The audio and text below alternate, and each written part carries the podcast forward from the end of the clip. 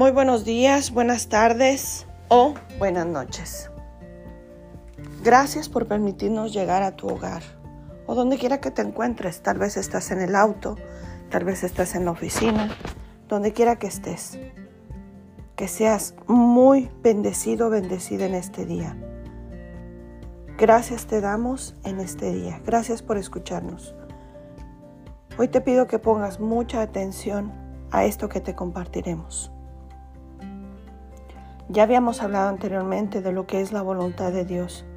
Seguimos con una serie más o un segmento más relacionado a esto. Hoy te hablaré, hablaré más bien de tres etapas para conocer y hacer la voluntad revelada de Dios. Hay tres etapas en el hecho de conocer y hacer la voluntad revelada de Dios, o sea, lo que Dios nos manda a hacer. Y todas ellas requieren una mente renovada con el discernimiento que mencionamos ya hace un par de semanas, el cual es otorgado por el Espíritu Santo. Y aquí te menciono la primera etapa. Primero, la voluntad de Dios respecto a sus mandamientos está revelada con una autoridad suprema y decisiva solo en la Biblia. Y necesitamos tener una mente renovada para comprender y aceptar lo que Dios ordena en las escrituras. Sin una mente renovada, distorsionaremos las escrituras para evitar sus radicales mandamientos acerca de la abnegación, el amor, la pureza y la suprema satisfacción que solo hay en Cristo. La voluntad autoritaria de Dios respecto a sus mandamientos se encuentra solamente en la palabra de Dios. Pablo nos dice, toda escritura es inspirada por Dios y útil para enseñar, para aprender, para corregir, para instruir en justicia. Esto lo encuentras en la segunda carta de Timoteo 3:16.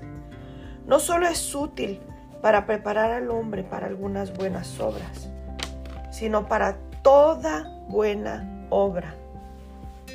Cuánta energía, tiempo y devoción debemos emplear nosotros para la palabra escrita de Dios. En la palabra escrita de Dios. Pero es algo maravilloso. Empleamos ese tiempo y devoción y energía, pero para aprender una verdad absoluta, una verdad que será de beneficio para ti y para mí. Ahora te comparto la segunda etapa. La segunda etapa de la voluntad de Dios respecto a sus mandamientos es nuestra aplicación de la verdad bíblica a situaciones nuevas que pueden o no parecer referidas en la palabra de Dios. La Biblia no nos dice con quién casarnos o qué auto manejar o si debemos adquirir una casa o dónde pasar nuestras vacaciones, qué teléfono debemos de comprar o qué clase de jugo de naranja debemos de tomar. Y así sucesivamente. En otras miles de decisiones que debemos tomar, la Biblia no nos dice esto. Lo que nosotros necesitamos y debemos tener es una mente renovada, que esté tan moldeada y que sea tan gobernada por la voluntad de Dios revelada en su palabra, que seamos capaces de ver y valorar toda circunstancia relevante con la mente de Cristo y discernir qué es lo que Dios nos está llamando a hacer. Esta actitud es muy diferente a estar constantemente tratando de escuchar la voz de Dios diciéndonos qué debemos hacer. Las personas que tratan de guiar sus vidas escuchando voces no están en concordancia con el versículo que leímos de Romano 12, 2. Romanos 12, 2. ¿Sí lo recuerdas? te lo compartiré una vez más para refrescar tu memoria. No os conforméis a este siglo, sino transformaos por medio de la renovación de vuestro entendimiento, para que comprobéis cuál sea la voluntad de Dios, agradable y perfecta. Así es, agradable y perfecta. Y bueno, ahora vamos a la tercera etapa. Finalmente, esta etapa de la voluntad de Dios respecto a sus mandamientos se refiere a la gran mayoría de las veces que actuamos en la vida sin una reflexión consciente antes de actuar. Me arriesgaré a decir que en un buen 95% de nuestro comportamiento no es premeditado. O sea, la mayoría de nuestros pensamientos, actos y acciones son espontáneas. Son simplemente un desbordamiento de lo que tenemos dentro. Jesús dice en su palabra, porque de la abundancia del corazón habla la boca. El hombre bueno de su buen tesoro saca cosas buenas y el hombre malo de su mal tesoro saca cosas malas. Y yo os digo que toda palabra vana que hablen los hombres darán cuenta de ella en el día del juicio. Esto lo vas a encontrar en el libro de Mateo, capítulo 12, versículo 34 al 36. Qué verdad tan fuerte, pero maravillosa para nuestras vidas. ¿Por qué hacemos referencia a esta parte de la voluntad de Dios en cuanto a los mandamientos? Por una razón. Porque Dios dice mandamientos tales como no se enoje, no sea orgulloso, no codicie, no esté ansioso, no sea celoso, no envidie. Y ninguna de esas acciones, la ira, el orgullo, la codicia, la ansiedad, los celos y la envidia, son premeditadas simplemente, salen del corazón sin reflexión o intención consciente y a causa de ellas somos culpables. Esas acciones quebrantan la voluntad de Dios. Por tanto, ahora queda claro que tenemos una gran tarea en la vida cristiana. Ser transformados mediante la renovación de nuestras mentes Necesitamos nuevos corazones y nuevas mentes. Hagamos que el árbol sea bueno y sus frutos serán buenos. Vamos al libro de Mateo 12:33. Si no tienes la palabra contigo, posteriormente la puedes buscar pero te acompaño a que sigas o escuches lo que te voy a decir. Mateo 12 33 dice, o haced del árbol bueno y su fruto bueno, o haced del árbol malo y su fruto malo, porque por el fruto se conoce el árbol. Aquí tenemos el gran desafío. Dios nos está llamando a ser transformados de esta manera no podemos lograrlo por nosotros mismos. Necesitamos a Cristo, quien murió por tus pecados y por mis pecados. Y necesitamos al Espíritu Santo para que nos guíe la verdad que exalta a Cristo y para que obre en nosotros la humildad que nos permite aceptar esta verdad. Entreguémonos a esta realidad, sumerjámonos en la palabra escrita de Dios.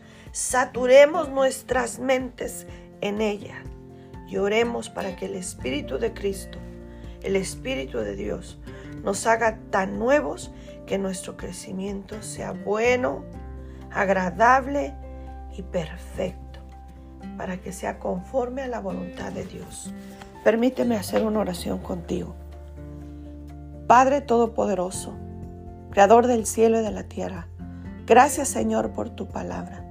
Señor, te pido perdón por cada uno de mis pecados. Señor, te pido que sea renovada mi mente, mi corazón, sea transformada conforme a tu voluntad. Señor, hoy entrego mi vida, mi corazón a ti. Que venga a morar tu Hijo Jesucristo en mi corazón. Lo acepto en mi corazón como mi único y suficiente Salvador. Escribe mi nombre en el libro de la vida y haz tu obra en mí, en mi vida, en mi mente y en todo mi ser. En el nombre de Jesús. Amén.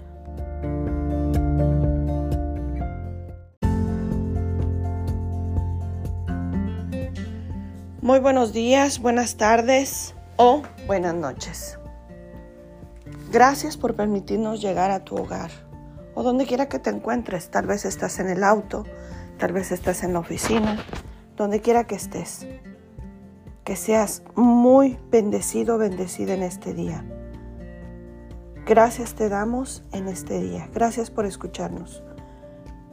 Hoy te pido que pongas mucha atención a esto que te compartiremos. Ya habíamos hablado anteriormente de lo que es la voluntad de Dios Seguimos con una serie más o un segmento más relacionado a esto. Hoy te hablaré, hablaré más bien de tres etapas para conocer y hacer la voluntad revelada de Dios. Hay tres etapas en el hecho de conocer y hacer la voluntad revelada de Dios, o sea, lo que Dios nos manda a hacer y todas ellas requieren una mente renovada con el discernimiento que mencionamos ya hace un par de semanas, el cual es otorgado por el Espíritu Santo. Y aquí te menciono la primera etapa. Primero, la voluntad de Dios respecto a sus mandamientos está revelada con una autoridad suprema y decisiva solo en la Biblia. Y necesitamos tener una mente renovada para comprender y aceptar lo que Dios ordena en las escrituras. Sin una mente renovada, distorsionaremos las escrituras para evitar sus radicales mandamientos acerca de la abnegación, el amor, la pureza y la suprema satisfacción que solo hay en Cristo. La voluntad autoritaria de Dios respecto a sus mandamientos se encuentra solamente en la palabra de Dios. Pablo nos dice, toda escritura es inspirada por Dios y útil para enseñar, para aprender, para corregir, para instruir en justicia. Esto lo encuentras en la segunda carta de Timoteo 3:16. No solo es útil para preparar al hombre para algunas buenas obras, sino para toda buena obra. Cuánta energía, tiempo y devoción debemos emplear nosotros para la palabra escrita de Dios. En la palabra escrita de Dios. Pero es algo maravilloso. Empleamos ese tiempo y devoción y energía, pero para aprender una verdad absoluta, una verdad que será de beneficio para ti y para mí. Ahora te comparto la segunda etapa. La segunda etapa de la voluntad de Dios respecto a sus mandamientos es nuestra aplicación de la verdad bíblica situaciones nuevas que pueden o no parecer referidas en la palabra de Dios. La Biblia no nos dice con quién casarnos o qué auto manejar o si debemos adquirir una casa o dónde pasar nuestras vacaciones, qué teléfono debemos de comprar o qué clase de jugo de naranja debemos de tomar y así sucesivamente en otras miles de decisiones que debemos tomar, la Biblia no nos dice esto. Lo que nosotros necesitamos y debemos tener es una mente renovada, que esté tan moldeada y que sea tan gobernada por la voluntad de Dios revelada en su palabra, que seamos capaces de ver y valorar toda circunstancia relevante con la mente de Cristo y discernir qué es lo que Dios nos está llamando a hacer. Esta actitud es muy diferente a estar constantemente tratando de escuchar la voz de Dios diciéndonos qué debemos hacer. Las personas que tratan de guiar sus vidas escuchando voces no están en concordancia con el versículo que leímos de Romano 12, 2. Romanos 12, 2. ¿Sí lo recuerdas? Te lo compartiré una vez más para refrescar tu memoria. No os conforméis a este siglo, sino transformaos por medio de la renovación de vuestro entendimiento, para que comprobéis cuál sea la voluntad de Dios, agradable y perfecta. Así es, agradable y perfecta. Y bueno, ahora vamos a la tercera etapa.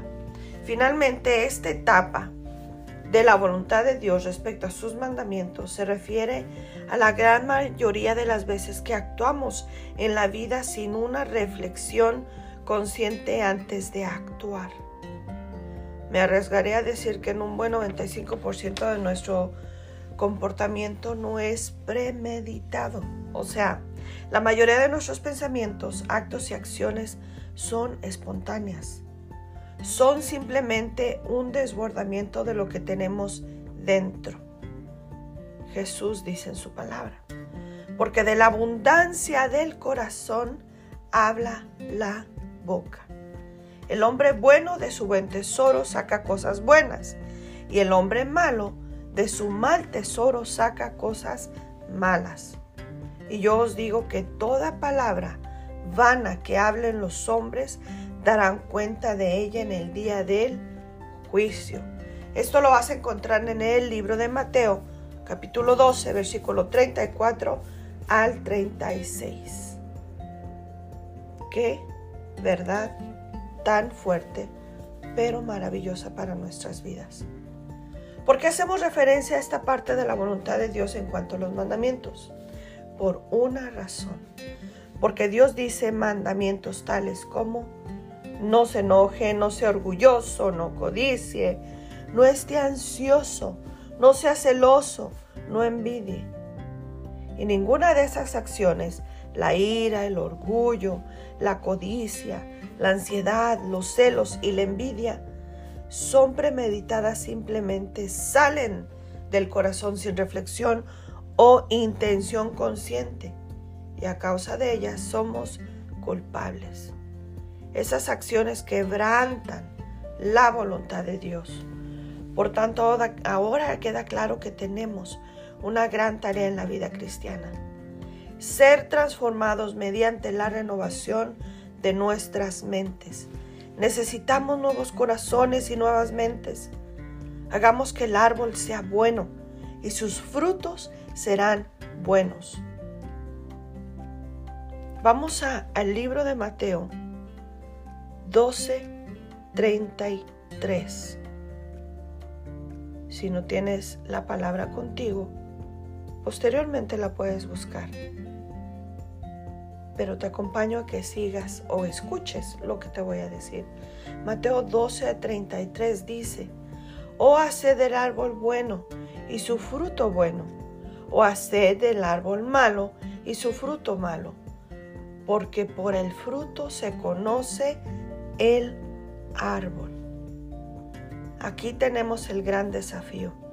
Dios nos está llamando a ser transformados de esta manera no podemos lograrlo por nosotros mismos. Necesitamos a Cristo, quien murió por tus pecados y por mis pecados. Y necesitamos al Espíritu Santo para que nos guíe la verdad que exalta a Cristo y para que obre nosotros la humildad que nos permite aceptar esta verdad. Entreguémonos a esta realidad, sumerjámonos en la palabra escrita de Dios.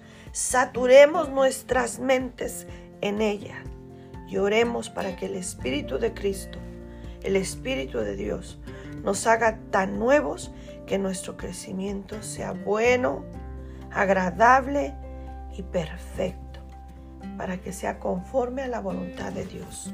Permíteme hacer una oración contigo.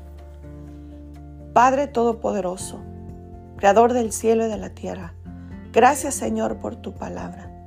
Señor, te pido perdón por cada uno de mis pecados. Señor, te pido que sea renovada mi mente, mi corazón, sea transformada conforme a tu voluntad.